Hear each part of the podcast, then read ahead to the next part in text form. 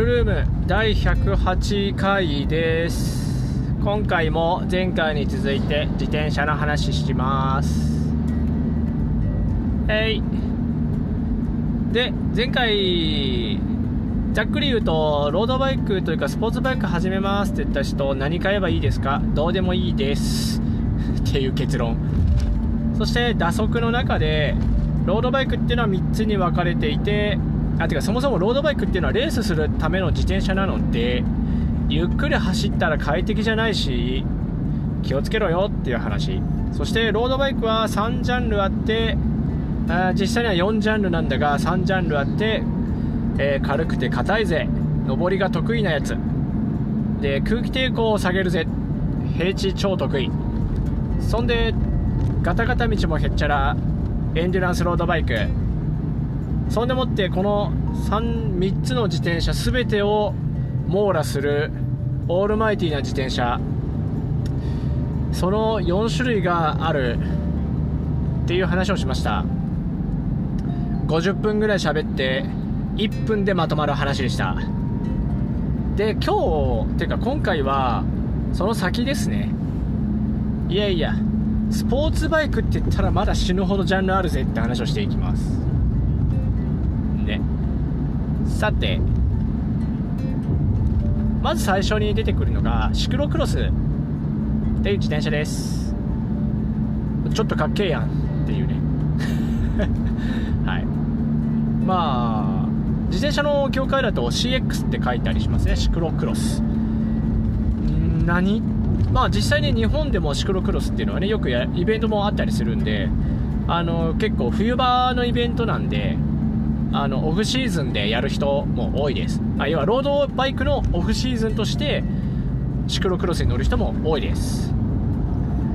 でシクロクロスどんなバイクかっていうとブロックパターンじゃないけどそこそこ太めのタイヤが入る、まあ、30え何しだっけ？タイヤの幅の上限決まってんだけどね。えー、37だっけ？まあまあまあ言ったらロードバイクよりか太いタイヤ。でマウンテンバイクよりか細いタイヤみたいな。そんなタイヤを使っがくっついてるロードバイクみたいななりした自転車です。でこのシクロクロスは実際に競技として存在していて、えー、ワールドカップみたいなね、えー、えー、確かオリンピックでもあるっけ？いやオリンピックはさすがに知らねえ。とはいえそういう競技としてちゃんとあるジャンルです。なのでロードバイクの競技者が冬場にやる競技として浸透しているし実際にこのシクロクロスっていうジャンルが始まった原因 一つの理由として同じそういうことが言えます。もともとそのロードバイクが走れなくなる寒くてってなった時にというかオフシーズンにいやロードバイクの競技やってる人って要は筋トレとかウエイトトレーニングとかいやジムに行ってトレーニングしたりするわけなんですよ。っていう割合が増えるというか。うん。言った時に家からジムまでまあやっぱ自転車乗りたいわけなんですよ。でも雪降ってたりするわけでそうなってくるとどうなるかっていうとちょっともりっとしてたやつくっつけてでなおかつちょっとオフも走りたくなるよね。みたいなことになっていくわけですよ。でできました。シクロクロスみたいな。そう。スタート地点がそんな感じなんですよ。だからまあそんな感じでジャンルが始まって。だからシクロクロスっていうのはそういう自転車。そこそこ速い速度域でも走るしなんだったらあのぐちゃぐちゃのオフロードも走るぜみたいな。そんなバイク。ただマウンテンバイク的なオフロードは走れないので要は落差があるとかねそういうのは無理ね。そうそうそう。頑張って土手みたいな川沿いの土手みたいなシャドウを走らされるみたいなね。そんな感じ。あと階段があったりとか。嘘でしょみたいなね。であとはあの膝丈みたいな膝ぐらいの高さまである障害物があったりします。そんな感じ、まあ、ロードバイクの土面かつ障害物競争みたいなそんな感じです、ね、で誰が一番早く規定周回走れるかみたいな感じ。です。規定週間まあそうだね。そんな感じです。でこのバイクの特徴は太いタイヤが入る。で最近だともうディスクブレーキが多いけどちょい前だったら感知ブレーキって言われるなんだろう。まあ言ったら泥が詰まりにくくてでまあ詰まりにくいブレーキだね。形状として泥が詰まりにくいブレーキがくっついてたりしましたね。まあ現代でもあるけどもうどっちかっていうと下火だね。ディスクブレーキがこんだけ普及しちゃったんでね。まあそんなバイクです。こいつのいいところはねあのロードバイク3種類みたいな話の中で言ったエンデュランスロード？はライダーに振動がみたいなジャンルのバイクより下手したら快適です。すごくない？まあ結局タイが太いからっていう話なんだけどね。なのでめちゃめちゃ快適であることが多いです。そんな感じ。ただ競技車両ではあるので値段はまあまあするよ。普通にね。普通のロードバイクみたいな値段はします。で安い価格帯があんまり存在しなかったりする。特徴ですね。そんな感じのバイク。これがシクロクロスバイクです。次。あハンドルはねもちろんロードバイクと一緒だよ、うん、次。このシクロクロスバイクみたいなあシクロクロスっていうバイクを競技じゃねえよなってやったやつが次出てくるグラベルバイクです。その進化的な範囲で言えばシクロクロスから進化したっていうわけでもないんだけどもまあ似たようなもんや分類上、えー、シクロクロスは競技車であったので、えー、まあ割とね重量とかさ気にしないといけないバイクなんですよ。あのなんだったら担ぐから。階段登るの無理なんでさすがに。あのー、えー、っとね厳密には違うんだけどね。階段ってへりがありますよね。その要は段じゃない部分があるわけですよ。斜めのスロープになってる部分がギリギリ存在するので人によってはそこを行く人もいるわけでなのではいみたいな。まあそんな感じで。まあ言ったら大体の人は担ぐんですよ。ちなみに膝丈の高さの障害物については、えー、スキルがちゃんとある人は乗ったまま超えます。なので、えー、そこは担がない場合もあるんだが、まあいいやっていうとこで、まあ、担ぐっていうのもあったりするんで、車体はもちろん軽い方がいいよねっていう感じなんだけど、グラベルバイクっていうのは、その競技性を、に向かない自転車なので、そうそうそう、一般、一般的なライディングとして、不整地あるよねっていう。そうそう、日本みたいに、もうどこでもね舗装しましたみたいな国なんて少ないわけですよ。そうそうそう。でなってきた時にやっぱその小道に入ったりするとオフロードになるんでまあ言ったら未舗装路だね。オフロードっていうほどオフロードじゃないけど舗装はされてない。平たいけどみたいな。でそういうとこ走りたくなった自転車がグラベルバイクです。もちろんグラベルバイクもハンドルはドロップ形状してるしうん。ねでグラベルバイクになるとまあでもやっぱりブレーキはディスクブレーキが多いかな。でグラベルバイクはタイヤの幅の規定もちろん関係ない。競技じゃないから。からもっと太いタイヤが履ける。45C とかね。最近だと 650B っていうまあ27.5インチっていうわけやからんサイズのタイヤが入ってたりします。だより太い。でよりエアボリューム空気量が多いタイヤが使える車体も多いです。お前のトラックああ落ちそうなのか？乗せてるもんが。お兄さんが信号に止まって必死に荷物を押し込んでますね。まあいいや。そんな感じでグラベルバイクというものが、えー、存在いたします。そんで、さら、さらに次行きます。えーと、こっからは、ロードバイクの形はしてなくなっていくああ別にロードバイクの形はしてるか。次がツーリングバイクです。ツーリングバイクです。えー、ツーリングバイクなんですがこれはもう範囲が広すぎてまとめれませんしそもそも車体のジャンルとしてメーカーがラインナップしてない場合も多いです。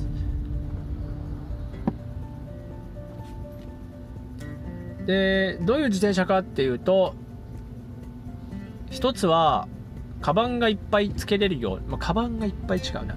荷台がつけれるようにネジがついてます。はい。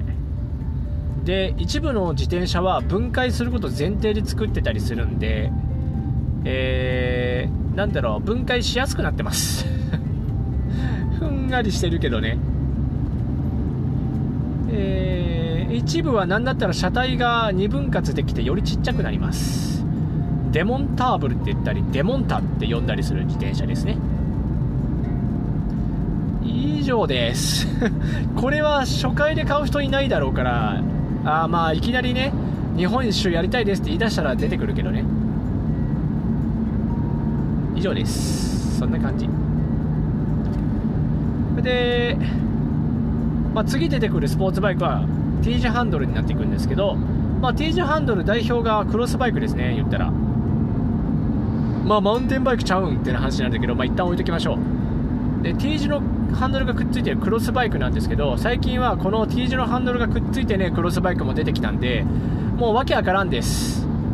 もともとは要はそのフィールド的な意味でクロスオーバーみたいな感じ？いろんな場所みたいな。だったりとかあとはロードバイクとマウンテンバイクの間みたいなイメージ。で作られてたこともあったけど最近はもうマウンテンバイクのイメージゼロになってるからどうでもいいんですけど。そういうのがクロスバイクです。クロスバイクの特徴は安いです。安い。まあもう圧倒的に安いのでいいんじゃないですか？7万円ぐらい？まあ昔はもっと安かったけどね。5万円ぐらいであったと思うけど今はもうちょっと高いね。ちなみに多分反論したい人がいると思います。いやクロスバイクだったらもっと安いのあるしみたいな。3万円とか1万円とかあるしっていう人いるんだけどえっ、ー、とそういうこと言う人は無視です。無視です。なんでかっていうのも言わないかな。もう一言で言うといやす。やめとこう。口悪くなるからね。それはもう安かろう悪かろうだからです。以上です。そう。ロードバイクが約10万円ちょっと。まあもう10万円じゃ買えないけどね。うん。まあ10万円ぐらい。でクロスバイクは7万円ぐらい。はい差額3万円何ですか？って言ったらパーツ代が違うからです。以上。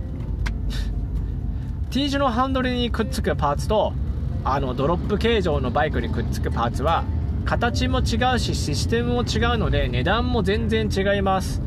なのでハンドルが T の字になるだけで値段が抑えれるんですね。でちょうどその差額が大体そんなもんのことで3万円ぐらいってことです。ま あ厳密に言うと全然違うけどね。車体の生産コスト的な話もあるしっていう話なんでまあちょっと変わってくるけどまあとはいえそんな感じになるんです。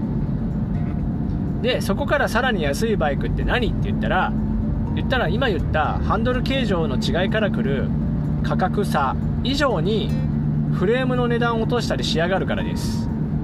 あと車輪がやべえことになってたりまあ走れるけどさみたいな。この重量何みたいな。やる気あんのみたいなことになっていくのであのー、除外です。もう車体が重すぎて話にならんぜっていうことになったりするんであとパーツの耐久性がね3日乗ってぶっ壊れたりとか仕上がるんでもうそういうのはもう何も言えないです。以上。そんな感じ。まあクロスバイクのいいところは安いです。でうーんだけいいところはねそんなにないのよ実はクロスバイクって。長い距離走るのも苦手だしで車体も安いのでそこそこねロードバイクに比べたらまあまあ重たいしまあママチャリから比べると死ぬほど軽いけどね、ま、そんな感じなのでいいとこって実はそんなに多くはなかったりする。その走るという意味ではね。ただいいところはいっぱいありますよ。いいところはねどれだけだなんだつけたい放題。でさっきのツーリングバイクの話にちょっとだけ入ってくるんだけどあの荷台もつく。なんだったらカゴもつく。もう何て言うかなそういうこと。もうスポーツじゃないよねみたいな。そっちまで行くとスポーツの範囲外れたねみたいな感じ。そんな感じです。いいよね。そうクロスバイクは言ったら通勤で使いたいよとかいう人にとっては非常にいいバイクになり得ます。そうロードバイクに泥受けつけますって言ったらね結構大変だったり対してガード力が高くなかったりします。なのでいわゆるフルフェンダーみたいなやつはあのつけるの難しいですねロードバイクには。そう。なので、えー、クロスバイクのいいところはそういうものがしっかりつくってこと。めちゃめちゃいいよね。そう。だから初めての人にクロスバイク進めるのは、まあ、そういう意味があるよね。潰しが効くというか。そう。ね。まあそういうところです。クロスバイクいいよね。クロスバイクも意味合いがすごく広いんであの最初から泥受けついてるバイクもあるよ。ルイガノとかそうだね。うん。いいぞ。ルイガノもね悪くないよ。別にそのスポーツからすりゃうんうんって感じになるけどまあルイガノはねガノーっていうスポーツラインがあるんでまあそれはそれでそっちでカバーしてって感じだからまあ大丈夫大丈夫。そんな感じ。クロスバイクもいいぞ。さてさらに話するとしてまああとはねマウンテンバイクとか出てくるんだけど結構いるんですよ。マウンテンバイク普段使いしたいですっていう人。先に言うんですけどやめとった方がいいぞ。普段使いで快適なマウンテンバイクレベルまで行くとそれ結局高いバイクだから。そう。マウンテンバイク普段使いしたいですっていう人の10割はあのいやそんな本格的に山行かないんで安くていいですって言うんですけど違うんだって。その平地も快適に走れるようなバイクは高えのよ。そう。平地快適に走れないバイク重いのよ。そもそも重たいのよ。でなんだろうね。そういうことです。そう。ちなみに閉塞も閉塞じゃねえ。平地も速く走れるマウンテンバイクっていうのは存在してまあ言ったらもう80万とか100万仕事になるんだけどそこまで行くとまさかのロードバイクと勝負できます。なんだったら勝ちに行けます。そう。勝てるマウンテン でもちろんそのマウンテンバイクもちゃんとしたレースで使えば一級品の走りをしてくれるんですよ。マウンテンバイクレースで。ね。まあジャンルで言えばねクロスカントリーバイクって言われるバイクね。その上下の 3D の動きあんまり要求されてないというかまあされるんだけどね結局最後は。そう。そういうジャンルがありましてそういうバイクはマジで平地も速いし不整地も速いしなんだこのバケモンみたいなバイクは存在する。ただ値段がやべえ。同じ値段で普通にロードバイク買った方がロードはいいんじゃないのかなと思う。そんな感じです。ね。まあなんでマウンテンバイク普段使いしたいですっていう人はマジで金持ちじゃない限り無理だよ。あの超苦痛でしかねそれも我慢して乗れますっていう人だけが買えばいいし。でちなみにメジャーブランドのマウンテンバイクは買えないと思ってください。そういう人は。予算出ないよ多分。普通にね。全然2桁万円は出していただくことになるので10万円ぐらいは出して出さないとね話になるんではい。でマウンテンバイクもジャンルがいっぱいあってクロスカントリートレイル、えー、ダウンヒル、えー、ハードテイルハードテイルはジャンルじゃねえけどな、はい。まあ、そんな感じでサスペンションとかでね、えー、まあ物理的なジャンそのジャンルの呼び方したり走るコース走るレースの名前で呼んだりとかね。いろんな分類があるわけで。じゃあマウンテンバイク今からしたいですっていう人に何勧めますかって言われたらお前はジャンルを決めてこいってさすがに言う。これはねロードバイク始めたいですっていうのと全く違ってマジでジャンルを決めてこいって言います。そう。ロードバイク始めたいですとかスポーツバイク始めたいですってロードスタイルがいいですっていう人に関しては別にどれでも買えばってっていう本音があるんだけどもマウンテンバイクについては本音がマジでジャンル勉強してこいにしかならないです。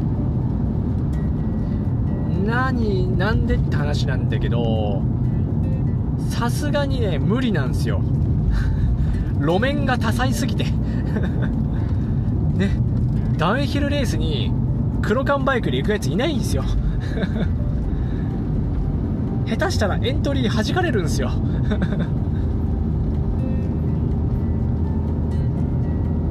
なのでマウンテンバイク始めます始めたいですっていう人は YouTube とかでいろんな動画見てマウンテンバイクの。ね、えー、レッドブル。レッドブルランページで調べてもいいし。ね。ランページで調べると一番ハードなレースが見れるから。レッドブルランページで検索して。いや俺これ無理だ。ってなったら、まあ、レッドブルホーリーライドとか見て。日本でやってくから。ああかっこいいな。ってなったらまだその人たちはダウンヒルレースの方だし。あとはクロスカントリーとかさ調べてみておかっけえなとか。でトレイルとかって調べてみてあトレイルバイクもいいねとか。ね。でダートジャンプとかあるから。でまずジャンル知らないとさすがにマウンテンバイクはジャンルが違うだけでマジで楽しめなくなっちゃうんで同じマウンテンバイクなのに。ん何してるの？え？あそっちから来てたんだ。びっくりしたわ。いいよ。ああそうだね。行って。あそうだね。じゃあ行くお前突っ込んでくんだよ。